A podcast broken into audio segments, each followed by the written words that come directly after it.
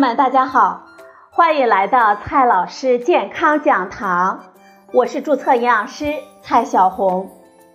今天呢，蔡老师继续和朋友们讲营养聊健康。今天我们聊的话题是营养均衡全靠吃，这怎么吃可是一个技术活儿。我们大家都知道，这健康需要营养均衡的状态。根据《中国居民膳食指南（二零一六）》的建议，我们平均每天摄入十二种以上的食物，每周二十五种以上。有的朋友说了，这会不会吃太多了呀？好难呐！而且我这种易胖体质，吃太多容易长胖呢。今天呢？我们就告诉大家怎么吃才是营养均衡的。根据《柳叶刀》杂志的报道，二零一七年，全球范围内大约一千一百万人口的死亡与饮食相关。我们通常以为吃太多炸鸡、薯条、高糖食物等是导致我们不健康饮食的罪魁祸首。虽然这些行为很不健康。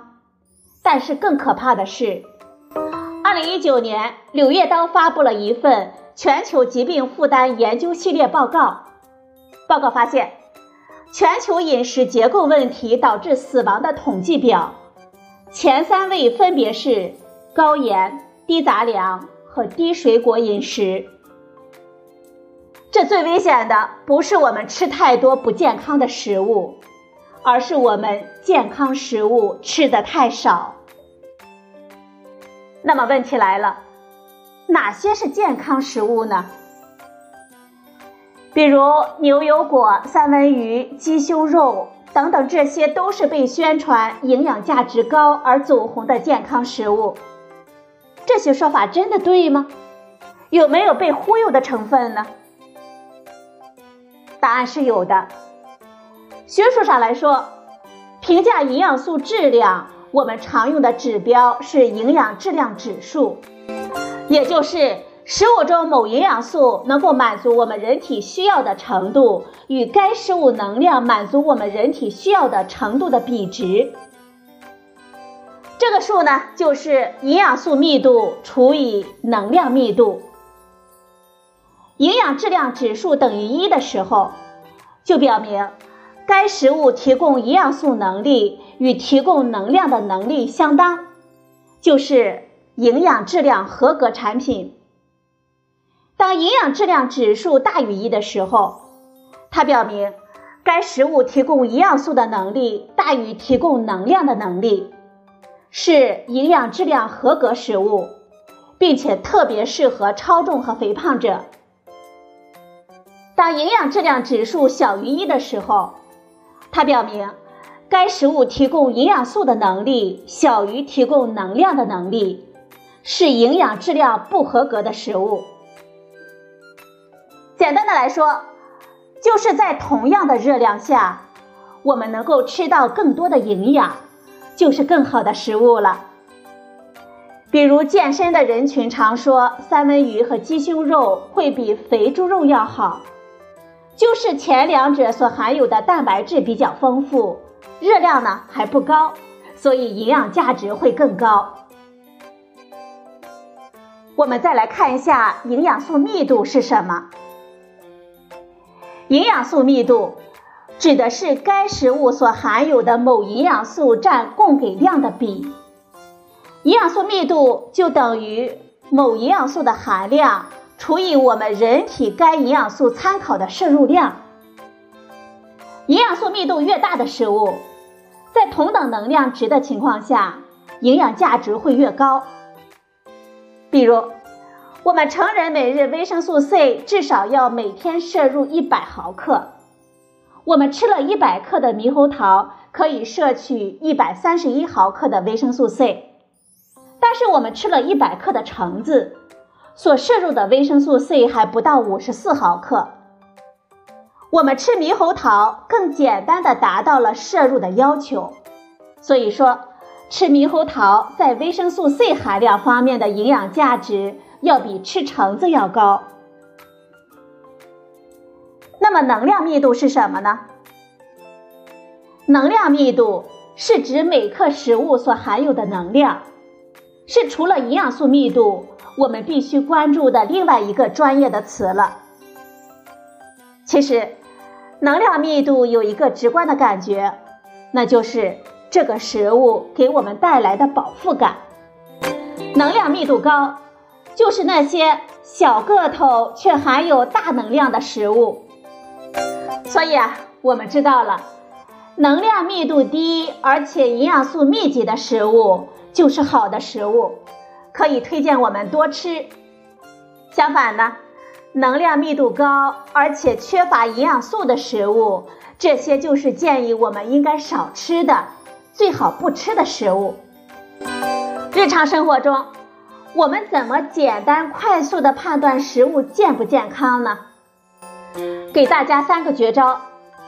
第一个绝招，首先看食物的能量；第二个绝招，再看食材的营养成分，包括营养素的种类和数量，种类和数量多的一般更好，以及营养素含量的多少，可以根据自己的摄入需求来匹配。第三个绝招呢，我们要看烹饪的手法。我们要拒绝高糖高盐的添加，减少油炸、烧烤等食物的摄入。我们要学会懂得辨别食物的营养价值是非常重要的，因为我们要达到营养均衡的理想状态，主要依靠的是我们合理的膳食安排。我们大家呢，可以遵照《中国居民膳食指南二零一六》的建议。把日常饮食的品种和数量搭配好。另外呢，我们还可以科学合理的使用膳食营养补充剂，也可以作为我们日常膳食的辅助。比如我们常见的维生素、蛋白粉、叶酸、DHA 等等。这种方式呢，一般适用于日常饮食不够均衡的人群，比如长期加班。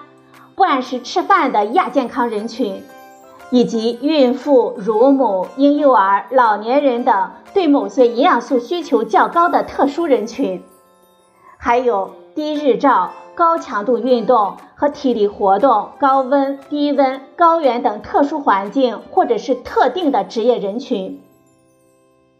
此外，对于营养素缺乏的个体，使用膳食补充剂也是一种简单便捷的方法。对于膳食补充剂呢，我们提倡针对性的补充，适当的补充，科学的使用，这样呢才能够促进我们健康的目的。怎么合理的使用膳食补充剂呢？给大家几条建议。第一条建议。膳食营养补充剂作为我们日常膳食的补充，有辅助作用，但是不可替代药物。第二个建议，我们要认真的看产品的说明，明确其营养成分、适用人群、使用方法和保质期，选择适合自己的产品。第三个建议，不过度依赖膳食营养补充剂。膳食营养补充剂是一种简单有效的方法，但是也应该同步的积极改善膳食和不良生活习惯。第四个建议，使用膳食营养补充剂，我们要注意看产品的含量，每天使用也不可过量。比如维生素 C，我们建议我们一天摄入至少超过一百毫克。但是最好不要超过一千毫克。第五个建议，选择正规靠谱的产品，尽量呢选择有蓝帽子的产品，选择大品牌、口碑好的产品。第六个建议，特殊状态下的人群，比如疾病状态的人群和高危人群，我们建议呢在医生和营养师的指导下。有针对性的进行营养诊断、评估和营养治疗。这办法呢有千万条，健康的法则呢是第一条的，营养均衡是基础。吃的健康，真不是一件容易的事啊。虽然呢，我们今天说的是老生常谈，但是呢，我们还是要再说一次，建议大家日常多吃健康的食物，比如多吃蔬菜水果，增加粗粮等等，合理搭配膳食，对食物营养质量有基本的认识和判断。同时呢，要学会科学合理的使用膳食营养补充剂，来达到便捷有效的营养补充。达成营养均衡也就没有那么难了。好了，朋友们，今天的节目呢就到这里，谢谢您的收听，我们明天再会。